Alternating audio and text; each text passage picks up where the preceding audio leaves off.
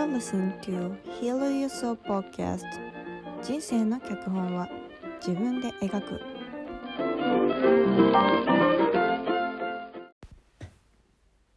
Hey what's up guys? 直感タロットと星読みで自分を深く知るサポート。そしてセルヒーリングで自分を癒し自分軸を保つ方法を教えているザ・スターガルが現代社会で生きづらさを抱えている人たちへ向けたポッドキャストです。今回のテーマは自分軸とわがままは違う。皆さんは自分軸とわがままの違いって分かりますか？私は結構長いこと自分軸とわがままの違いっていうのが分からなかったんですね。自分軸ってわがままになることじゃないの？って、うん、どこかで思ってたんです。で自分軸を考えて自分らしくなってる時に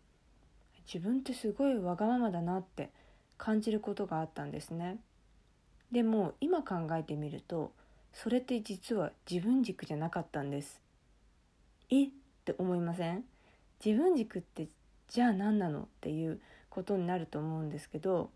うん、でまずその自分軸とわがままの違うポイントを3つお話ししたいと思います。で1つ目はわがままは周りと亀裂が入る。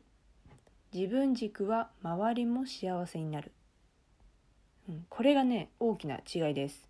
まず1つ目にお話ししたいんですけどそう自分軸は周りも幸せになれちゃうんです。わがままでいると結構人から反感とか買ったりすると思うんですよ。本当あいつわがままだよねみたいな。親からもあなたって本当わがままねって言われたり。うん。でも実はそれって自分軸じゃないんですね。あのわがままを言うことと自分軸になることっていうのは全く別物だっていうのは覚えておいてほしいかなと思います。その自分らしく自分軸で一致して生きると実は何事も受け入れられちゃうんですね。受け入れられる受け入れられるっていうのはそのありのままでいい。目の前に起きる現実誰かが何をしてきてもなんかそれを自然に受け入れられる自分でいるんです。なので例えば何か頼み事をされた時に自分軸につながって嫌だって言ったとしますよね。でもそれは実は自分軸じゃなくてただのわがままっていうことです。じゃあ自分軸につながった時は何かを頼まれたらもちろんノーということもそうだけどノーと言った時には人からは「あ分かった」っていうふうにもうそれで終わりなわけです。なんかねこの違いがあるんですね。これって感覚的につかまないと難しいお話だと思うんですけど自分軸って少し軽やかなエネルギーなんです。わがままっていうのは硬いエネルギー。なので周りに伝わる振動波動みたいなのが全然違ってくるんですよね。これがすごい不思議なんですけど私も長いこと全然その自分軸につながることはわがままなことだと思ってたんですね。いまだにその自分軸ってじゃあ何なのって聞かれるとうまく説明できない自分がいるんですけれどもあの本当の自分自身に一致するっていうことはある意味この地球とかこの人間というものの中の一人としてこうつながるっていうことですね。周りと同化するようなつながっていくような感覚が自分軸でもあるんですね。なんか自分軸っていうとこう確立するみたいなイメージありませんか？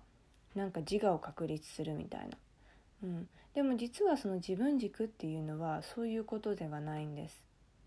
自分軸っていうのは自分の信念を持つ信念を持つけれども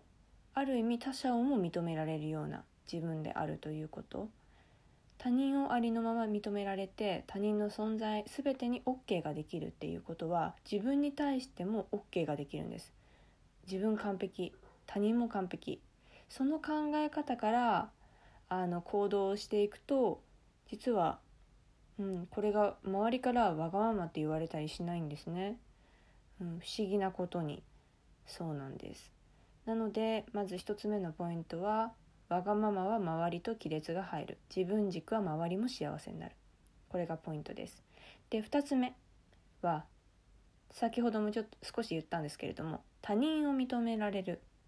わがままは自分だけ、うん、ここも大事なポイントだと思ってます。まず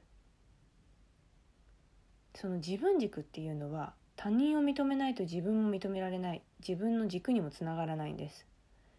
なので他者のことを初めて他者の価値観も受け入れてありのままを受け入れてそうすることで自分のありのままを受け入れてで自分の軸というものにつながって生きていける。でもわがままっていうのは他人のことは認めないんです。自分の考え方だけが正義、うん、これがねわがままにつながるんですね。他者の考え方も正解。自分の考え方も正解。自分の信念も正解。他の人の信念も正解。これは自分軸とつながってます。でもわがままっていうのは本当に自分だけの世界というか自分の価値観がこれが一番だって考えること。これがわがままです、うん、これは結構大きな違いだと思うんですよね。で3番目最後の3番目なんですけれど。自分軸は心地がいい。わがままはどこかで不安。うん。これはね感覚として多分皆さんが自分軸っていうものと向き合った時に必ず出てくるものだと思います。わがままっていうのはどこかで不安なんですよね。自分の軸につながってないのでそのこんなこと言っていいのかな？ノーって言っていいのかな？もうその時点で不安要素があるじゃないですか。自分の気持ちはこうなんだけど人にこう言ったら嫌われないかなこれわがままって思われるかなとかあとこういろ人にきつく言う人でも結構人に対して人にきつく言う人でさえ気にすることってあると思うんですよ。そうわがままっていうのは結構きつく当たったりするイメージが私はあるんですけど他人に対して。なんでかっていうと他人を認めてないから自分の考え方が一番っていうのがわがままだからやっぱりどこかできつくなっちゃうしそのきつさが他人に反映されるから他人もその人に対してきつく当たるんです。なのでわがままはどこかで不安を抱えちゃう場合が多いんですね。でも自分軸っていうのは本当に調和したエネルギーが流れているので自分の心に従って思うことを言っても他の人は「あそうなんだね」って言ってこう受け入れて心地いい空気が流れていく感じ。だから自分軸はもう常に心地がいい感覚っていうことです。うん、以上3つをポイントとして挙げてみました。自分軸って何気にね自分軸とわがままを結構ごちゃごちゃにする人も多いんですけどまあその違いっていうのを今回お話したお話ししたかったなと思って話させていただきました。そう。やっぱり気づきにくいっていうのもあると思うしで最後にまとめると自分軸っていうのは心の声を聞くということ。全てが完璧であると分かるということ。ただありのままで今この瞬間にいる自分を体感するということ。そして人を認めて自分のことさえも認めてあげられること。これが自分軸というものです。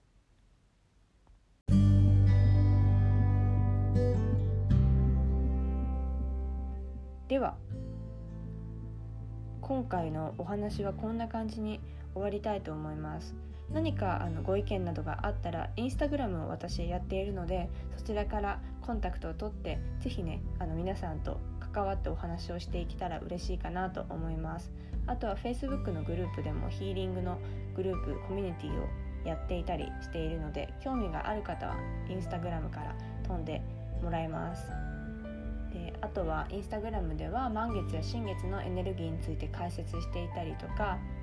うん、タロットを読んでみたり YouTube もやっているんですけれどもそういろいろ幅広くやってるんですけれどそんな感じでそこからまあ全て関わってるんですね。私のやってることっていうのは結局自分軸につながるツールに過ぎないのでなのでなんかこれを聞いてえ私やってること自分軸じゃないかもって感じて感じた方は私のインスタグラムとかから飛んで、えーと、私の使ってる先生術やタロットっていうものを自分軸のツールとしてあとはセルヒーリング自分を癒すっていう行為で自分軸とどんどんつながってもらえるようにしてもらったら嬉しいかなと思いますはい